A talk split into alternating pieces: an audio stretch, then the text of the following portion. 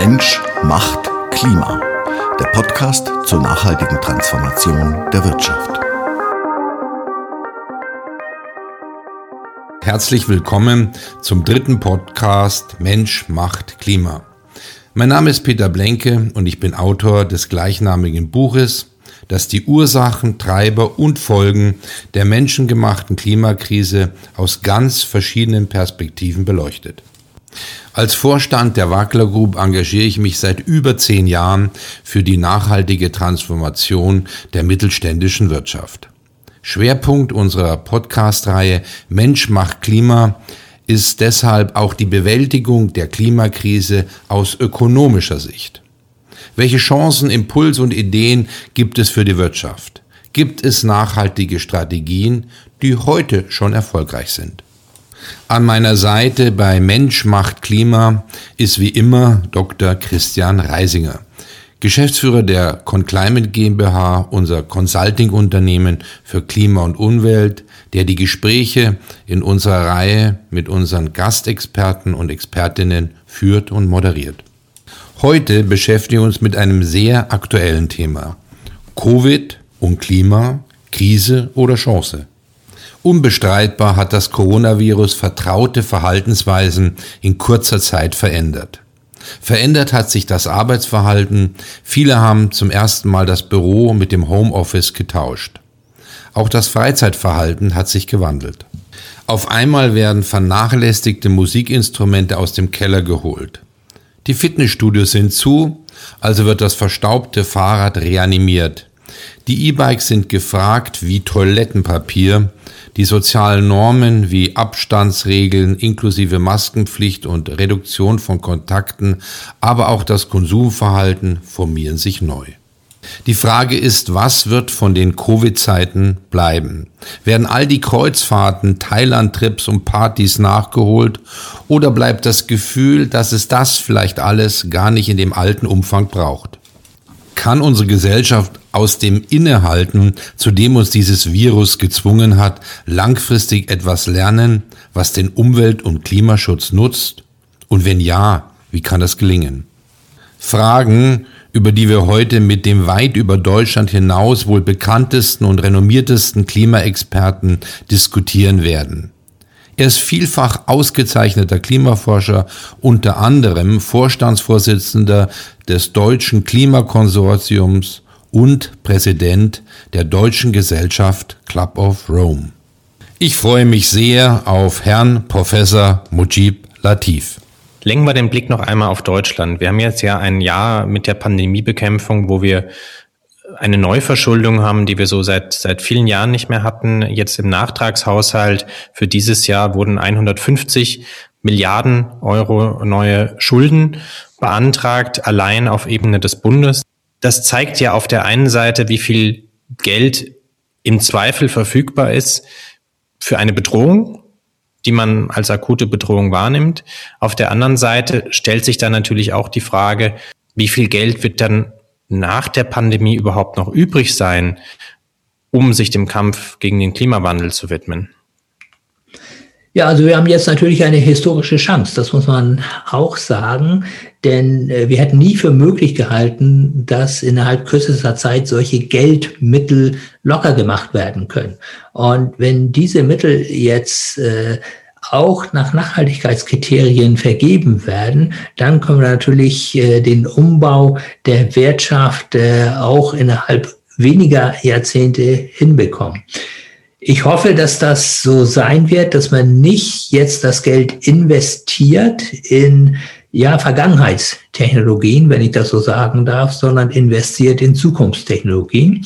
Noch einmal, das wird auch unser Schaden nicht sein, auch ökonomisch nicht, weil das sichert langfristig unsere Wettbewerbsfähigkeit. Noch ein zweiter Punkt, der eigentlich wenig in der Diskussion ist, unabhängig von Corona, unabhängig von diesen Geldmitteln, werden da jetzt äh, Geldmittel verfügbar über die Einführung des CO2-Preises. Also wir haben ja seit 2021 einen CO2-Preis.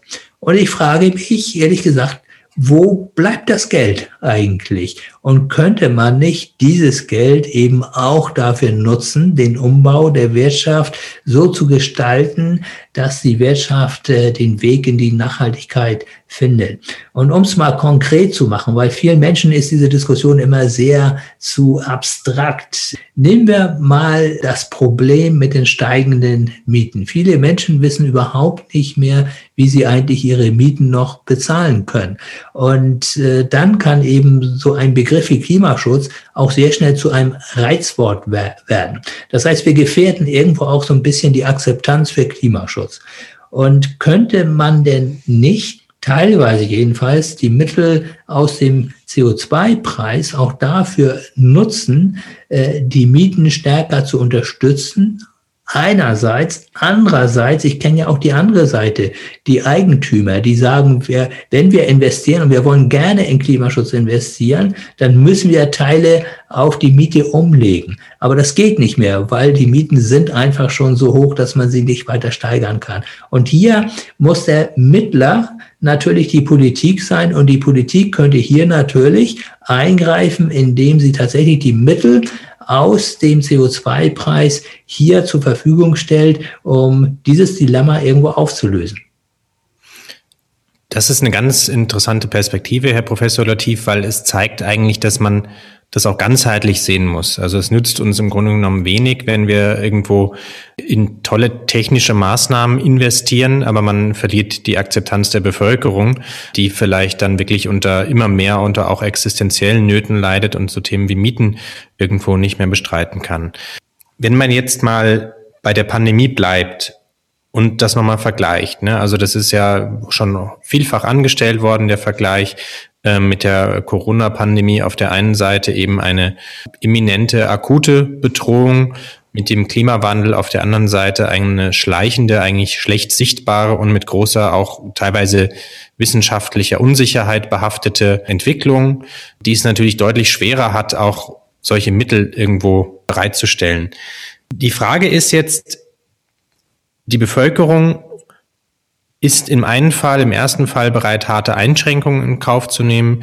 Im zweiten Fall war es in der Vergangenheit häufig so, dass die Bereitschaft persönliche Einschränkungen in Kauf zu nehmen, eigentlich gegen Null ging. Also wenn man jemandem gesagt hätte, wir verbieten jetzt Langstreckenflüge, um das Klima zu schonen, das hätte zum Volksaufstand geführt. Wenn man sagt, wir verbieten jetzt Langstreckenflüge, um eine Pandemie einzugrenzen, dann wird das hingenommen. Wie können wir damit umgehen? Also was können wir da äh, rausziehen, auch als Lerneffekt für die Zeit nach der Pandemie? Wird uns das helfen, vielleicht auch schwer zu vermittelnde Maßnahmen irgendwo umzusetzen? Oder gibt es was, was wir da rausziehen können aus Ihrer Sicht, was uns im Kampf gegen den Klimawandel hilft? Ja, man muss ja erstmal sehen, äh, worin besteht das Problem, die Menschen von Klimaschutz zu überzeugen. Ich glaube, das Problem besteht äh, darin, dass, wie Sie sagen, das Problem abstrakt ist. Also wir haben ja heute schon ein Gehalt von CO2, den hat es seit mehreren Millionen Jahren nicht mehr gegeben. Und eigentlich müssten ja die Alarmglocken schrillen, aber sie tun es nicht. Warum tun sie es nicht? Weil sich der Himmel eben nicht so hässlich bräunlich einfärbt und weil wir daran nicht ersticken. Wenn das der Fall wäre, dann wären natürlich alle Menschen sofort bereit, auch Einschränkungen äh, hinzunehmen. Das können wir nicht ändern. CO2 riechen wir nicht. Wir können es auch nicht sehen. Wir können es auch nicht hören und wir können es nicht tasten und wir können es auch nicht schmecken. Also unsere fünf Sinne reichen nicht, äh, um die Bedrohung wahrzunehmen. Natürlich sehen wir allmählich, dass die Auswirkungen schon äh, sehr, sehr stark sind. Ich möchte an die Hitzewellen erinnern, die uns in Deutschland doch immer häufiger ereilen. Ich möchte an die Dürre-Situation erinnern. Ich möchte an das Waldsterben 2.0 erinnern. Das heißt also, die Einschläge kommen näher. Aber es ist natürlich schade, dass das erst so weit kommen muss, äh, bis die Menschen begreifen, dass wir etwas tun müssen. Also, was können wir tun? Wir müssen meiner Meinung nach weg von der Verzichtsdebatte. Wir müssen hin, ein Bild von der Welt der Zukunft zu vermitteln, die lebenswert ist. Wir müssen zeigen, was wir gewinnen. Und äh, auch hier ein, zwei Beispiele aus der Praxis. Also äh, stellen wir uns mal eine autofreie Innenstadt vor. Die ist ja leise. Die stinkt nicht. Man hat wieder Platz, man kann flanieren, äh, man kann große äh, Cafés haben, die man ja in anderen Ländern, in anderen Städten liebt. Ja, wenn ich an Venedig denke, beispielsweise der Markusplatz und, und so weiter. Warum können wir das eigentlich nicht haben? Ja, und ich glaube, jeder möchte doch letzten Endes auch so etwas vor der Haustür haben. Und ich glaube, wir müssen solche Dinge vermitteln. Oder äh, ich bin jetzt heute in, in Hamburg, also wenn ich jetzt in die Innenstadt möchte äh, und das Wetter so wie heute ist einigermaßen, dann nehme ich doch das Fahrrad und fahre nicht mit dem Auto. Ja? Jeder Arzt und jede Ärztin wird Ihnen sagen, das ist gut, wenn du das tust, nicht nur weil du die Umwelt schützt, sondern weil das auch gut für deinen Körper ist. Ja? Wir müssen diese so sogenannten Co-Benefits immer wieder deutlich machen. Und meine Meinung ist, Klimaschutz muss Spaß bringen. Und in dem Moment, wo Spaß bringt, sind die Menschen auch bereit mitzumachen. Das ist, glaube ich, ein Aspekt, da ist noch viel Luft nach oben in Deutschland. Also ich glaube, für die meisten Menschen ist Klimaschutz aktuell definitiv noch nicht mit Spaß besetzt. Wir bei der ConClimate versuchen natürlich, wenn wir mit Unternehmen sprechen, zumindest es mit dem Thema Einfachheit zu besetzen. Also dass wir halt deutlich machen, das muss eben nicht immer alles wahnsinnig kompliziert sein, wenn man jetzt zum Beispiel seine CO2-Emissionen berechnet, sondern das muss zunehmend auch einfacher werden, so dass die Hürden einfach sinken und immer mehr Unternehmen da mitmachen. Sie hatten vorhin ja angesprochen schon, dass wir eigentlich vielleicht gerade eine große Chance haben, auch durch die Gelder, die jetzt sozusagen auf dem Markt sind wegen der Pandemiebekämpfung. Was würden Sie sagen, nutzen wir diese Chance genug, wenn Sie sich jetzt vorstellen, wie viele Milliarden auch nach der Pandemie noch verfügbar sein werden? Oder müsste man da nicht viel radikaler die Auszahlung dieser Gelder oder gerade die Investitionsförderung auch an Klimaschutzziele koppeln? Ja, ich wünschte mir, dass es geschehen würde, aber das kann natürlich nur im europäischen Kontext gelingen.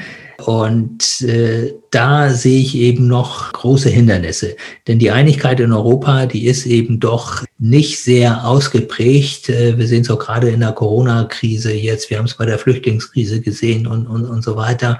Und insofern wünschte ich mir, dass Europa wieder seinem Anspruch gerecht wird, der äh, ja untermauert wurde äh, durch die Verleihung des Friedensnobelpreises. Das äh, müssen wir einfach mal sehen, dass Europa eigentlich eine Modellregion ist und jetzt hat tatsächlich Europa die Chance, nachhaltig zu werden und dabei eben auch, und darum geht es letzten Endes, äh, die großen Unterschiede zwischen dem Norden und dem Süden auch auszugleichen.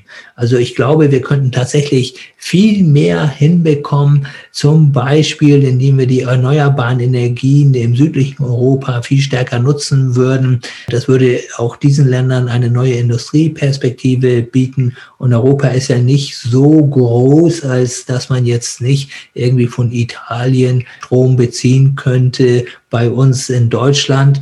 Und äh, ich glaube, da steckt noch sehr, sehr viel drin, aber wir müssen eben neu denken. Ich glaube, das ist der Punkt. Wir müssen neu denken. Wir dürfen nicht in den alten Denkmustern verharren.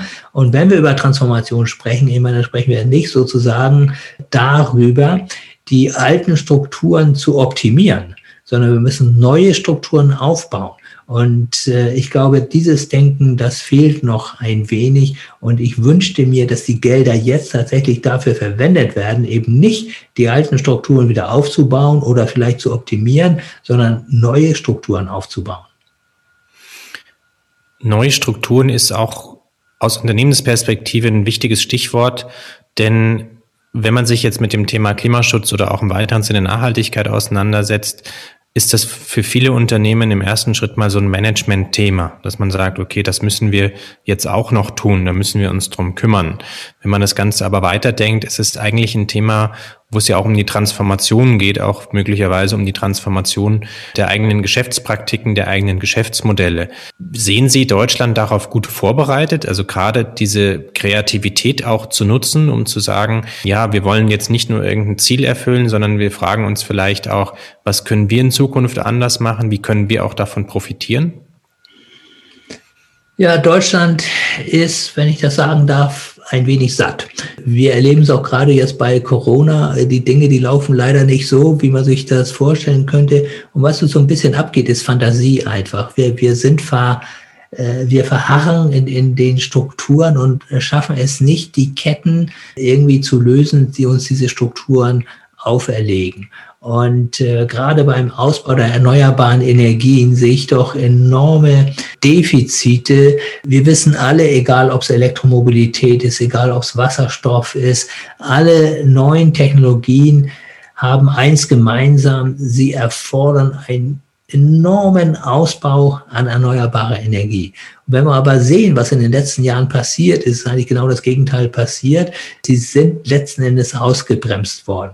Und da müssen wir wieder Fahrt aufnehmen. Äh, wir müssen es wirklich schaffen, diesen enormen Bedarf der Zukunft, weil der Strombedarf wird natürlich auch steigen, der Energiebedarf wird steigen.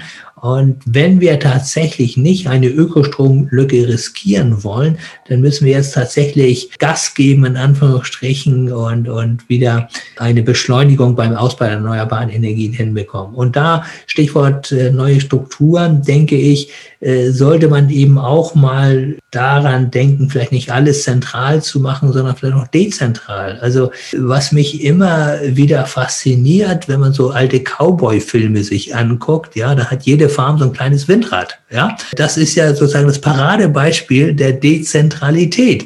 Und das geht uns irgendwie völlig ab. Und ich glaube, wenn man dezentral denkt, dann kann man eben auch viele Tüftler, Bastler, Handwerker, die Wirtschaft vor Ort, äh, auch zum Teil die Kleinwirtschaft vor Ort mit einbeziehen. Und ich glaube, das ist wichtig. Wir brauchen einfach alle klugen Köpfe, egal ob sie in den Chefetagen der Wirtschaft sitzen oder ein Mann oder ein Frau Betriebe sind, um diese enorme Aufgabe wirklich zu stemmen. Ja, das ist ein ganz wichtiges Stichwort, denke ich, zu sagen, okay, wir brauchen, wir brauchen Kreativität und müssen diese entfesseln. Und äh, da bin ich ganz bei Ihnen. Ich glaube, da ist definitiv ja noch Verbesserungspotenzial in Deutschland. Das sehen wir teilweise auch, wenn ein Unternehmer sagt, wir würden ja gerne was tun, wir würden ja gerne irgendwo Emissionen einsparen, aber gibt es denn da irgendwelche Fördermöglichkeiten für allein das rauszufinden, ähm, die Anträge zu stellen oder auch zum Beispiel für Landwirte. Mit Landwirten habe ich neulich gesprochen, die halt sagen, ja gut, wenn wir in irgendeiner Form mit unseren Feldern mehr tun könnten, vielleicht sogar einen höheren Ertrag damit erzielen könnten, aber was gleichzeitig im Klimaschutz Klimaschutz dient. Wir würden es ja tun, aber es gibt dann auch keinerlei Möglichkeiten zu sagen, zum Beispiel man setzt in Deutschland so Art Klimaschutzprojekte auf, wie wir die ja nach dem Clean Development Mechanism größtenteils im Ausland auch haben. Ähm, und das habe ich ganz häufig, dass Unternehmen sagen, wieso gibt's da eigentlich in Deutschland keine Möglichkeit und man landet dann relativ schnell bei relativ technokratischen Gründen wie Zusätzlichkeit, Doppelzählung und so weiter, die dem Ganzen dann einen Strich durch die Rechnung machen. Lenken wir am Ende unseres Gesprächs den Blick noch einmal auf die internationale Dimension. Und zwar haben wir durch die Pandemie ja jetzt noch eigentlich eine Sache gelernt, die schon fast in, sage ich mal, unmodern war in den, in den ähm, Jahren davor, nämlich zu sagen, vielleicht sollte die Wirtschaft gar nicht so wahnsinnig global vernetzt und arbeitsteilig sein, wie wir das spätestens seit der Ende der 90er Jahre weltweit vorangetrieben haben. Vielleicht ist es gar nicht unbedingt so gut, wenn wir in Deutschland nicht mal mehr Schutzmasken herstellen können. Und da kam jetzt vielleicht so ein kleines Gefühl mit rein, zu sagen, ja, müssten wir vielleicht nicht die Wirtschaft doch wieder regionaler strukturieren. Sehen Sie auch darin eine Chance, dass das passiert und dass man diese Wertschöpfungsketten einfach wieder stärker regional betrachtet? Naja, also äh, ich glaube schon, dass man ein Stück weit die ungezügelte Globalisierung zurückfahren muss. Das ist ja in unserem ureigensten Interesse. Sie haben die Masken angesprochen. Das ist ja das Paradebeispiel, äh, dass wir uns äh, letzten Endes nicht mehr selbst schützen können. Und da geht's ja wirklich um die Existenz. Ja, das ist richtig, aber wir müssen eben tatsächlich auch so ein bisschen an die Ressourcen denken. Wir müssen tatsächlich auch global denken. Ich habe da den Club of Rome im, im Sinn 1972, die Grenzen des Wachstums. Und auch hier äh, möchte ich es wieder konkret machen. Sie haben gerade die Bauern äh, angesprochen, wie schwierig ist, äh, es ist, auch die Akzeptanz der Bauern zu bekommen. Ich bin ja auch oft auf Veranstaltungen von Landwirten und ich kann sie ein Stück weit auch verstehen und ich will das auch erklären. Wissen Sie, wenn im Amazonas äh, der Regenwald abgeholzt wird und dort dann Soja angebaut wird oder riesige Viehherden weiden und wir dann das Fleisch importieren für wenig Geld, ja, aber unseren Bauern enorme Auflagen auferlegen, dann kann das nicht richtig sein. Das heißt also, wir müssen noch zusehen, dass wir diesen Wahnsinn der Zerstörung der Regenwälder unterbinden, ja, und dann würden, glaube ich, unsere Landwirte sofort auch bereit sein, ja, weil ihre Produkte dann auch konkurrenzfähig sind, mehr Klimaschutz zu betreiben. Und insofern glaube ich tatsächlich, dass wir hier diese internationale Perspektive nicht außer Acht lassen müssen und tatsächlich die Weltwirtschaft wieder vom Kopf auf die Füße stellen müssen, damit wir nicht am Ende wirklich den Planeten insgesamt so geschädigt haben, dass dann wirklich Lebensbedingungen äh, so schlecht sind, dass er jedenfalls nicht mehr so viele Menschen ernähren kann, wie es heute der Fall ist. Gut, aber wir verlieren die Hoffnung nicht, weder bei Corona noch beim Klima. Ne? Ja, das ist ein schönes Schlusswort, Herr Professor Latif. Ganz herzlichen Dank für das Gespräch. Mensch macht Klima.